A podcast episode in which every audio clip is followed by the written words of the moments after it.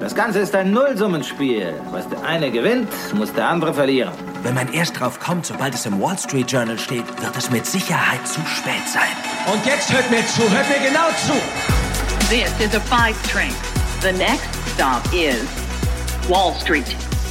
Investment Briefing, das Update von den Finanzmärkten.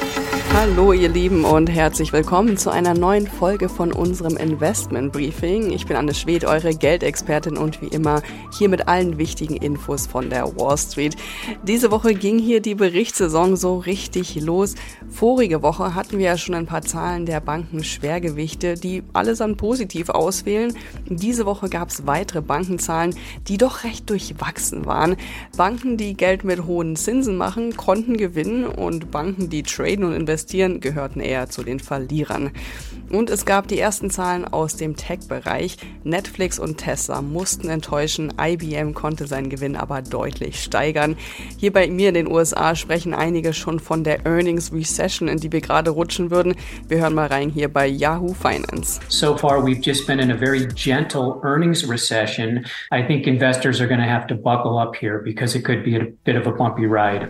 Schwierig zu sagen, ob das jetzt schon die ersten Vorboten einer Rezession sind. Wir müssen die nächsten Zahlen abwarten, vor allem im Tech-Bereich. Nächste Woche legen unter anderem Microsoft, Alphabet, Meta und Amazon ihre Bilanzen vor.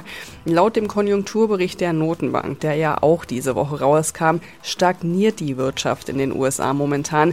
Der Arbeitsmarkt wächst langsamer, die Inflation fällt, die Stimmung ist angespannt. Ganz anders aber in China, da ist die Wirtschaft, nachdem die Corona-Lockdowns jetzt beendet wurden, wurden im ersten Quartal um 4,5 Prozent gestiegen und damit so stark wie seit einem Jahr nicht mehr. Unsere Themen in dieser Woche. Weitere Banken und die ersten Tech-Giganten haben ihre Bilanzen vorgelegt. Damit ihr nicht den Überblick verliert, analysiere ich für euch, wer sind die Gewinner und wer sind die Verlierer. Certainly was not all bad news here. I think this is a really interesting and pivotal quarter. But it's just been a wild Q1 for a lot of these banks. We'll talk about that in a second why that's a big deal. I don't know what to tell you other than that that stock move is pretty dramatic. Guys, I'll send it back to you. Danach geht's zu Apple. Apple bringt ein Sparkonto raus und rüttelt damit die ganze Bankenwelt auf. Jetzt wird nämlich debattiert, ob auch die traditionellen Banken die erhöhten Zinsen an ihre Kunden weitergeben sollten. Haltet euch fest, man bekommt hier aktuell einen Zinssatz von 4,15 Prozent das Zehnfache wie bei herkömmlichen Banken. Anschließend geht's nach Deutschland. Auch dort gab es Bilanzen, unter anderem vom Softwarekonzern SAP. Darauf schaue ich mit meinem Kollegen Christian Schlesiger. Es hat mich sehr beeindruckt, dass SAP 35 Kunden namentlich genannt hat. Die haben Verträge mit SAP gerade verlängert oder neu abgeschlossen. Das ist aus meiner Sicht sehr ungewöhnlich. Normalerweise schweigen Unternehmen über ihre Kunden oder nennen mal ein oder zwei Kunden, aber nicht gleich 35. Das ist aus meiner Sicht ein Zeichen der eigenen Stärke. Für alle risikofreudigen Anleger unter euch gibt es diese Woche wieder eine Aktie, mit der man sein Geld an einem Tag mindestens verdoppeln konnte.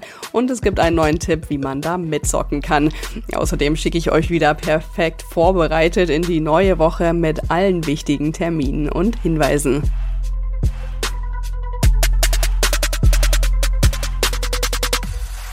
Das sind unsere Themen heute. Die komplette Ausgabe hört ihr aber nur als Teil unserer Pioneer-Familie.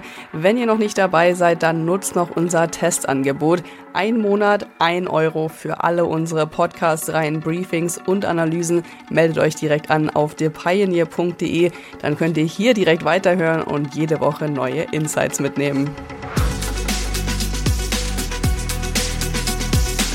Investment Briefing, das Update von den Finanzmärkten.